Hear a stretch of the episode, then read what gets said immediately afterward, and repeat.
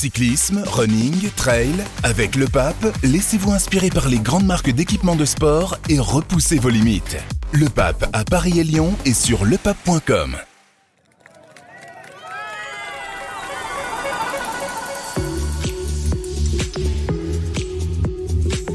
Le Tour de France ne s'arrête jamais et ça tombe bien, on a plein de choses à se raconter.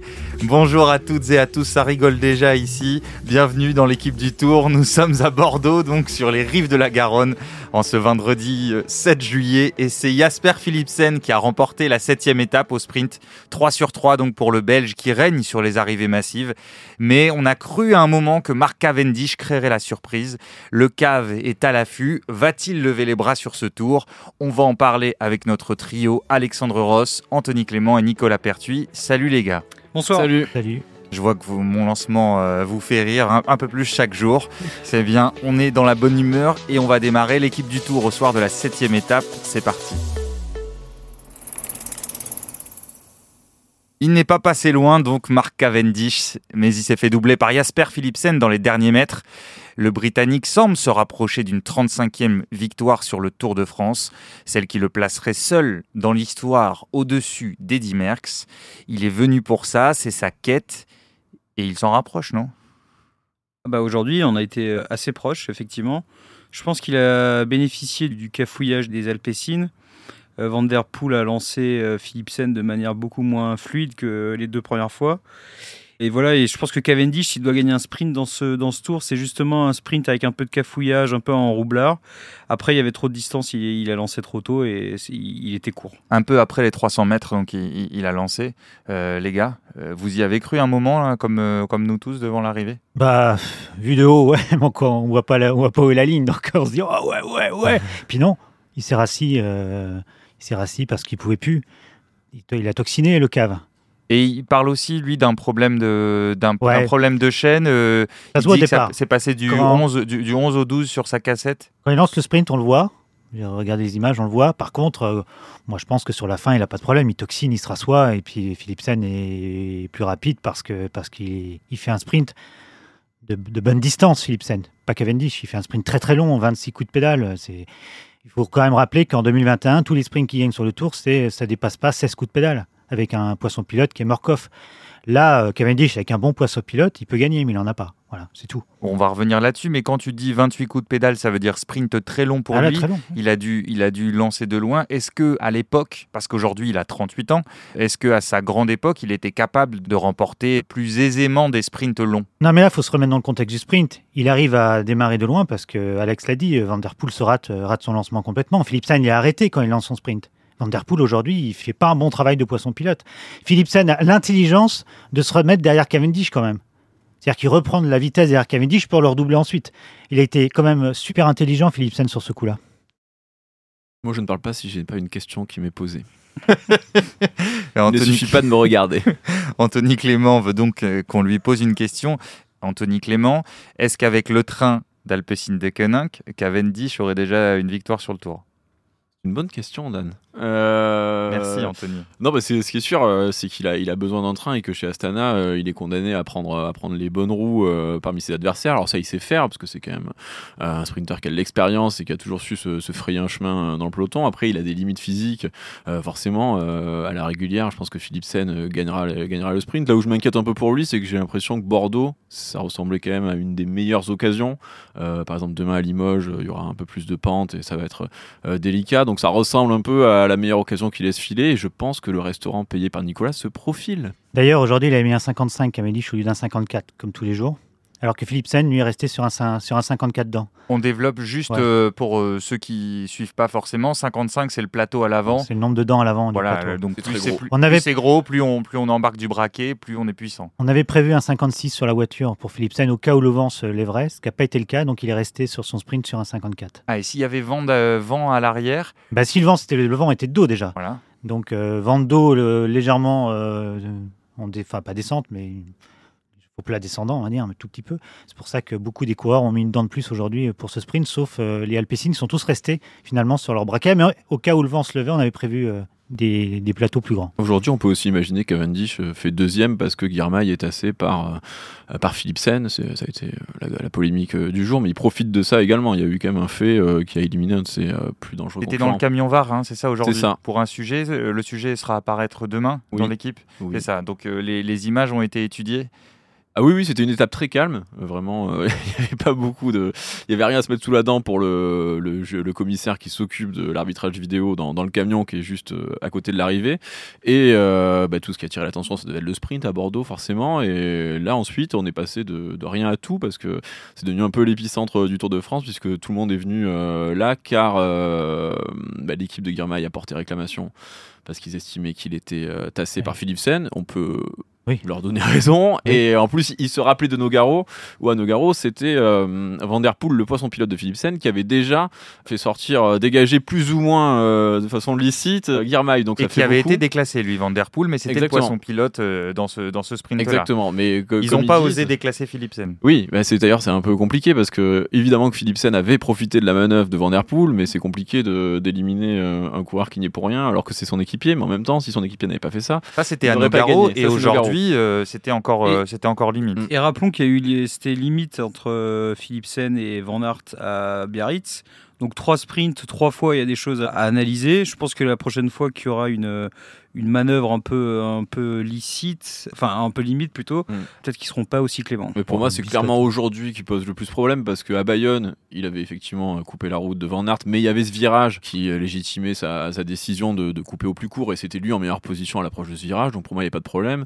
À Nogaro, on l'a dit, c'était pas sa faute puisque c'est son poisson pilote. Mais là, euh, on est sur, même si c'était pas une ligne droite parfaite, on a quand même de plus en plus de mal à trouver des lignes droites parfaites. Là, il y avait aussi une, une petite courbe, ils en ont parlé, mais il dévie clairement de sa ligne et même Vinokourov le faisait euh, remarquer, le manager de, de, Cavendish, qui est lui aussi allé porter réclamation euh, dans les 200 derniers mètres. Il n'est pas censé dévier sa ligne comme ça. Et on sent que Alpecin agace un peu le, le reste du peloton euh, dans la façon de mener les sprints. On parle plus de ligne, il passe, de, il passe du côté gauche au côté droit de la route. En carrément une belle diagonale. Ah, ouais. Pas, on n'a pas le même compas. Hein. Moi, c'est pas ça qui me pose problème en fait. C'est parce que qui traverse la route pour aller prendre la route Cavendish, ça me semble un mouvement euh, assez naturel. Après, euh, qui, qui, tasse Girmay, c'est ça qui est plus euh, problématique en, en, faisant ça. Quoi. Mais surtout, on est passé, on a l'impression qu'on est passé près de l'accident à chaque fois, parce que Van Aert a la présence d'esprit de, de, ralentir et donc d'éviter l'accident. Girmay fait la même chose aujourd'hui. La question qui se pose, c'est en fait, est-ce qu'il faut qu'il y ait une chute pour qu'on pour qu'on sanctionne non, la, la règle, c'est qu'il faut avoir une, une, une demi-roue d'avance et Philipsen a toujours la demi-roue d'avance mmh. qui lui permet d'être devant, c'est tout, et il gagne. Voilà, c'est un peu ça le sprint. Mais si Girmay est inconscient aujourd'hui, il force le passage, il y a une chute. Mais justement, alors Cavendish lui a choisi complètement le, le côté opposé. J'ai regardé le, le replay, j'ai essayé de regarder attentivement parce qu'on parle de, de l'isolement de Cavendish dans son équipe. Hein. Il n'a pas forcément le train dont bénéficie Jasper Philipsen. Alors j'ai compté, j'ai regardé à la sortie du pont, donc à 2 km de l'arrivée. Cavendish est au-delà de la 30e position, alors que Jasper Philipsen est déjà quatrième dans la roue de ses trois coéquipiers. Donc on a Philipsen quatrième, Cavendish au-delà de la 30e position, à 1 km 3. Il n'est même pas dans les 25 premiers. Il y, a, il y a deux équipiers à côté. Il prend la roue de 16 bols vers, vers la flamme rouge. Il remonte, il est, il est 18e, mais il lâche sa roue à, à 800 mètres et après il se débrouille c'est un, un, un crack ou c'est vraiment il a bénéficié On sait que c'est un crack, mais je veux dire à ce point, ça veut dire qu'il est toujours dans le, il est toujours dans le coup. Parce que ça, c'est une remontée Dan, Dan. exceptionnelle. Et puis ça, ça, ça, ça doit lui donner d'énormes regrets par rapport à, à l'équipe qui est autour de lui. Regarde euh, les, 5, les 600 derniers mètres quand il est champion du monde. Il est dans la 2011, hein, c'est ça Je sais plus l'année. Il est complètement ouais. fermé, il s'en sort tout le temps, Cavendish. C'est ça sa force. C'est un mec, il sort de la piste, il a ça en lui. Il se débrouille tout le temps pratiquement. il a une qualité rare par rapport à ça. Comme euh, Sagan euh, peut, peut l'avoir aussi. Si un a... mec qui peut faire son train, c'est lui, même si ça ah oui, oui, bien. oui, ouais. sauf que ça manque à un moment parce qu'il a plus le physique d'il y a 6 ans. C'est pour ça que je pense que sa meilleure chance, c'est qu'un jour, il y a un, un un sprint avec un peu de, un peu de bazar et où il va pouvoir. Mais souvent faufiler. le bazar c'était aussi lui qui en était à l'origine. Oui, oui, ça, il, sait, il sait faire mettre le bazar. Non mais vous, non mais vous dites, vous dites ça, mais en même temps il a aussi brillé. Quand il enquillait les, les victoires d'étape, il a brillé avec un gros train. On se souvient de son poisson pilote oui, historique, mais, Marc Renshaw. Oui, L'agilité lui permet d'être à l'aise dans tous les registres. Je pense que n'importe quel sprinter avec un train, bah, il sait faire, mais lui, il sait faire sans train. Et alors, il a 38 ans. À un moment, on l'a cru, bah, allez, je vais pas dire, euh, je vais pas dire mort, mais en tout cas loin de la hiérarchie mondiale. Même euh, son année chez Bahreïn en 2020, Ah, C'était une catastrophe, oui. c'était une catastrophe. Tout le monde se disait, bon bah, pff, Cavendish c'est fini, euh, ça a été un immense Mhm, sprinter. mhm. Et là, il revient quand même dans le coup. Ouais, ouais, il mais est à la lutte, quoi. Il a, il a eu la chance chez Quickstep. J'ai- j'ai- je me rappelle plus de son nom, l'entraîneur euh, grec qui est chez Quickstep, qui s'occupait de lui pendant six mois. Il est parti en stage avec lui. Et en fait, je pense qu'il a trouvé euh, la façon de, de revenir physiquement. En tout cas, il a trouvé un système pour remarcher. Et euh, je sais qu'il reproduit ça aujourd'hui euh, chez Astana. L'année dernière, il a marché aussi. Hein, et Mark Cavendish, il a gagné des courses l'année dernière, faut pas l'oublier. Donc, il a, il a en tout cas trouvé la formule pour, euh, pour physiquement euh, revenir à, à son niveau. Il a gagné une étape sur le Giro. euh, il n'y a pas longtemps. non, il a trouvé la formule pour remarcher et je pense que c'est grâce à, à ce qu'il a mis en place chez Quickstep avec, cet avec cet entraîneur grec dont je suis désolé mais je me rappelle plus du On, on- on le retrouvera et puis on le dira dans l'émission de, de demain. Tu disais, il sort du Giro. Est-ce que ça peut jouer euh, sur sa fatigue au fil du Tour de France ou est-ce que c'est un coureur qui encaisse quand même bien les jours de course? Non mais là c'est un sprint, on parle de sprinter, on parle pas de coureur de grand tour, c'est-à-dire qu'il y a des étapes, euh, il y a beaucoup d'étapes que tous les sprinteurs font en dedans. euh. je pense pas que c'est une incidence, enfin je me trompe peut-être, mais je ne crois pas que c'est une incidence, en tout cas moins que sur un coureur de grand tour forcément où il faut faut être concentré tous les jours, où il faut répondre tous les jours physiquement. Là il y a des jours où on se met en mode off quand on est sprinter. En tout cas, il fait sixième à Bayonne euh, sur le premier sprint, cinquième à Nogaro, mieux. Aujourd'hui, donc à Bordeaux, deuxième. Euh, pour l'instant, pour l'instant, il va bien. Et comme à Bayonne lundi, euh, un petit chiffre intéressant, il a encore le pic de vitesse le plus élevé de tous les sprinteurs sur le sprint. Mhm. Donc 74,7, mais c'est pas le chiffre en tant que tel qui est intéressant, c'est plutôt le fait qu'il a été le plus rapide. Et le problème de son placement, ou en tout cas du collectif qui lui manque, bah, lui coûte euh, la victoire. Là, on peut, on peut le dire. Ah Ouais, carrément. oui, Bah oui, ça suggère que idéalement lancé, c'est lui le plus rapide, donc il pourrait l'emporter. D'ailleurs, je me suis rendu compte, euh, en traînant un peu euh, dans, dans les équipes, euh, qu'il y avait un shifter qui n'était pas du tout placé comme les autres. Tu peux dire ce qu'est ce Alors, qu'est le shifter, shifter c'est un petit bouton euh, sur le bas du cintre pour changer les vitesses dans le sprint, en fait, pour ne pas avoir à revenir sur la, manip, enfin, sur la cocotte. euh. Voilà, pour parce que dans, un, dans, dans, les, dans les vélos de, de route qu'ont les coureurs ici, le- pour changer leur, le- leur vitesse, c'est au niveau des, des freins, au niveau des cocottes, on va dire. Et puis, les et poignées puis de frein, on va dire. Les poignées de frein, voilà. Oui. Bah, pardon, c'est bien plus précis. Excuse-moi. Pardon Nicolas, mais n'hésite pas à me corriger. Et donc là, c'est, on rajoute un bouton pour les sprinteurs Oui, dans le sprint pour qu'ils n'aient pas à relever les mains pour qu'ils puissent rester en position aéro, c'est ça? Bas du cintre à droite, euh, oui. Et là, mais lui, il l'a carrément devant le cintre, c'est-à-dire avec la- l'avant des doigts et pas avec le pouce. D'accord. Et c'est le seul des sprinteurs qui fait ça. Je- J'avais jamais remarqué. Alors c'est peut-être nouveau, mais c'est aussi une manière dont on le voit sprinter. Il est très en avance sur le vélo. Et je pense que c'était pas comme ça avant, parce qu'avant il avait le shifter placé comme les autres, et il a changé ça. C'est nouveau euh, pour lui. Ça le rend plus aéro, mais enfin, en Je tout cas, je suis sûr que tu vas essayer d'aller savoir pourquoi il a choisi euh, de, de placer ce shifter Ouais, ici d'ici la fin du tour. Mais après, tu parles de la vitesse maximale qu'il est capable d'atteindre. Euh, c'est une chose d'atteindre cette vitesse maximale, c'en est une autre de, la- de la garder. Et on a bien vu que Philipsen était plus fort pour, pour arriver à garder une vitesse. Et là, aujourd'hui, bah, il s'écrase un peu dans les derniers mètres. Donc il y a quand même ça qui à prendre en compte. Tout à fait, Anthony. C'est une très belle intervention. Je me permets un peu de nuancer tes propos. on, on- on s'évalue réciproquement, c'est très bien, ça, ça nous, ça nous fait élever notre niveau. Euh, les, les gars, le train Alpecin de Koenig, donc on en parle depuis le début de ce tour, Sinkeldam, Ricard, Van Der Poel, puis Philipsen pour parler des quatre derniers, même si ça travaille euh, pas mal en amont. On a encore vu Nico, qui, ils apparaissent assez tard. Alors même s'ils ont eu du mal à, se trouver, euh, Krag Andersen, mais à- voilà, je disais à 2 km, ils sont encore 4 devant, Ouais, c'est ouais. quand même pas mal, non? Ouais, mais ce que j'ai trouvé intelligent euh, dans la façon de gérer l'approche, c'est qu'ils ont presque ralenti au moment où la route était très étroite. Je sais pas si vous avez remarqué. En fait, ça, ça- derrière, derrière, ça a ramené plein de personnes, mais ils ont eu l'intelligence de le faire parce qu'ils pouvaient le faire. Et euh, ça, leur a permis de garder des, forces pour, euh, pour, euh, pour, pour les virages qui restaient après. C'était plutôt intelligent, j'ai trouvé. D'ailleurs, Philipsen les a salués hein, après sa victoire en disant on a le meilleur train. Ça paraît assez clair pour l'instant. Et on a l'impression qu'ils ont créé le doute chez les autres sprinteurs qui hésitent à, à suivre les roues de leurs coéquipiers euh, et qui préfèrent euh, suivre celle de, celle de Philipsen. On a vu Ewan euh, ne pas vouloir prendre la route de son poisson pilote de Beust. On a l'impression qu'ils sont entrés un peu dans les têtes de tous les sprinteurs. On disait ils les agacent, mais il y a aussi un complexe qui commence à, s'installer.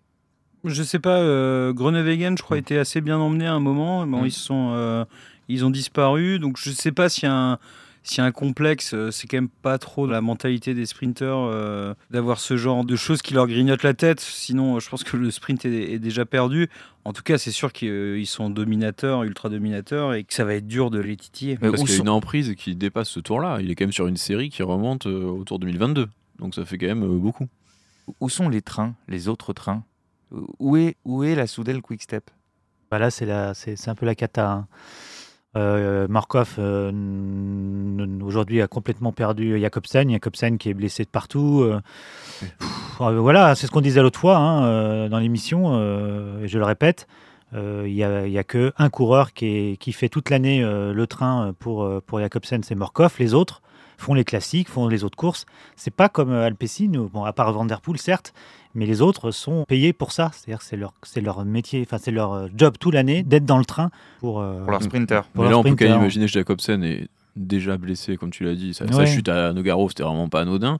Puis il y a aussi, on, on sort tout juste de deux grosses étapes de montagne où il a été parmi les, les sprinteurs les plus essorés. Enfin, il, il passe vraiment encore à l'arrache hier. Il était très marqué. Donc on peut imaginer qu'il avait les jambes plus lourdes que, que d'autres aujourd'hui. Anthony, est-ce qu'il y a une remarque esthétique particulière au- aujourd'hui Puisque cha- chaque jour, c'est un peu. C'est un peu toi qui fais des remarques esthétiques. Moi, c'est la réalisation. moi, ben, moi, par contre, euh, quelle chance a le, le commissaire vidéo de l'UCI, car il a toutes les images. Donc, il peut voir toutes les attaques, parce qu'il n'est pas tributaire de la réalisation de France Télévisions. Et c'est le grand privilégié de ce Tour de France. Pendant le, pendant le direct, il a, il a tous les plans? Il a tous les plans, c'est fantastique, vous voyez tout. Je crois que je vais aller, je vais aller demander la permission d'aller voir toutes les étapes dans son camion. Anthony Climatisé en plus. Anthony Clément euh, va demander à être intégré au, au camion VAR. Euh, Anthony, euh, je dois te dire quelque chose. Ton appel a été entendu. Parce que oui, pour ceux qui ne suivent pas, euh, depuis des jours à ce micro, euh, Anthony n'a que des mots élogieux pour la nouvelle teinte du maillot vert. Euh, tu attendais que quelqu'un te l'offre? C'est vrai. Et j'ai une bonne nouvelle pour toi, parce que les gens de Skoda sont des fidèles du podcast, visiblement. Alors voilà, voilà la surprise. Alors vous ne pouvez pas voir, mais voilà, je donne un, un- un sac à, à Anthony. Bah, Mais tu est-ce peux que ça fait pas de moi un journaliste corrompu Non, mais attends, tu l'as pas Ah. encore accepté à vie. Tu peux au moins le, voir, le sortir. Je Voilà, et tu le donneras à une œuvre caritative. Voilà, je le dis en toute sachet. indépendance, il est aussi beau en vrai qu'à la télé. Voilà, tu, tu peux le, tu peux l'ouvrir. Ah ouais, il est classe. Donc, est-ce que tu Très, très confirmes, est-ce que tu confirmes ce que tu nous disais, c'est-à-dire ce nouveau maillot Il est vert très très beau. Leurs véhicules sont de grande qualité aussi. Euh, on roule dedans. euh, C'est faut, c'est faut- juste faut être sérieux, on, faut être sérieux, on parle de sprinter, il faut la combinaison pour Voilà, Anthony il faut la- Clément. Il faut la combinaison pour Anthony Clément du sprinter. ouais, mais Dan n'aime Ah, pas les cuissards noirs. Enfin, non, Si. il aime on pas les ne body. veut pas le savoir, Anthony Clément, il faut la combinaison. les body monocolores, mais en tout cas, voilà, XS. c'est- du, c'est Je du regarde la L, t'inquiète pas. C'est du L. Euh, bah, je pense que M aurait suffi largement. Je le porterai avant de donner à une œuvre et comme je l'aurais porté, il aura encore plus de valeur aux enchères. Donc ça sera parfait. Exactement. Euh, messieurs, juste un petit mot sur euh, l'échappée. Euh, Simon Guglielmi qui part tout seul, euh, Nance Peters et Pierre Latour qui le suivent ensuite. Est-ce qu'ils ont eu raison? Est-ce que les coureurs français sont obligés de prendre euh, une échappée sur le Tour de France? Non, franchement, enfin. Total, ils ont fait relever Burgodo tôt dans le- dans l'étape parce qu'il y avait un groupe de 4 qui était parti. Ensuite, ils envoient Pierre Latour euh, pour un truc, enfin, franchement, pour une manœuvre qui sert à rien, euh, honnêtement.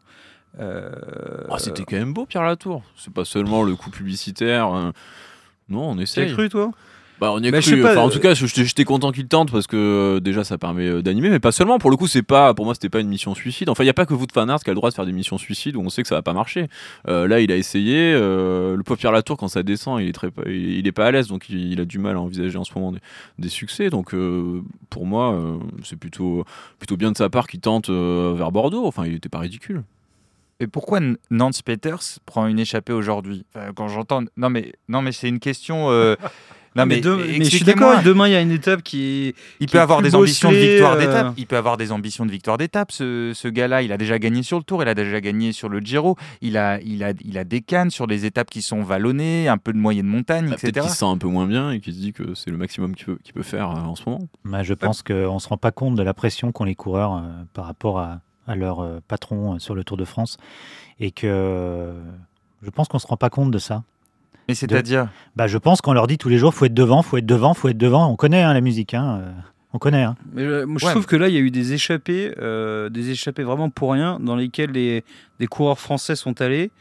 et des coureurs français qui, pour moi, sont d'un calibre où on ne devrait pas les voir là. Cosnefroy, La Cosnefroy, je suis d'accord. la- euh, mais même la Et Tour. Peter, ça a même plus de Peters. références que Cosnefroy sur un Tour de France. Non, euh, oui, mais c'est pas quand même. C'est euh, Cosnefroy, c'est euh, c'est quand même un puncher qu'on pensait euh, de top niveau, enfin qui est sans doute de top niveau, mais qui en ce moment ne l'est pas. Euh, donc je trouve que c'est euh, c'est un peu bizarre. Enfin, Bah, déjà, si je peux me permettre, Alex, euh, la présence de Cosnefroy sur le, sur le tour, déjà, c'est. Enfin, pour moi, c'est bizarre. On l'interrogeait en début de, Mm. de- de podcast, euh, en début pardon de Tour de France. Je me souviens, Nicolas, ouais, tu ouais. disais, c'est pas un coureur qui, a, qui, a, qui, a- qui arrive à encaisser les jours de course. Non, mais c'est surtout qu'il a eu, euh, il a eu des mots par rapport à ça en fin de saison dernière. Moi, je pensais qu'il allait faire l'impasse. Je, je, il faudrait poser la question à Philippe Gilbert.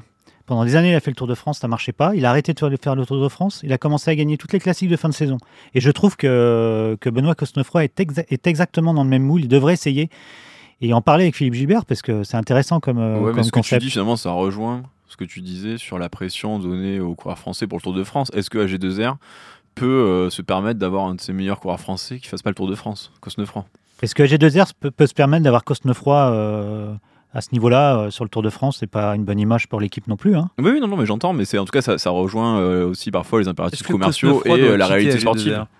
On t'a pas entendu, Alex. Est-ce que Cosnefroy doit quitter AG2R Ça a Peut-être que, l'air d'être parti pour, je crois. peut-être Mais- que ça passera par là. En tout cas, on va guetter les échappées euh, suivantes. Là où ce sera plus vallonné, là où il y aura peut-être plus de chances d'aller au bout. Euh, on espère, euh, on espère que, que des coureurs français vont essayer de jouer ces, ces, ces échappées-là. Bien sûr, on l'espère, mais pour revenir à Benoît Cosnefroy, qui est un super coureur, attention, un super puncher. hein. Mais moi, je l'attendais sur les deux premières étapes du Tour de France, quoi. C'est là qu'on devait voir Benoît Cosnefroy. C'est pas dans, euh, c'est pas dans, dans des échappées fleuves. euh.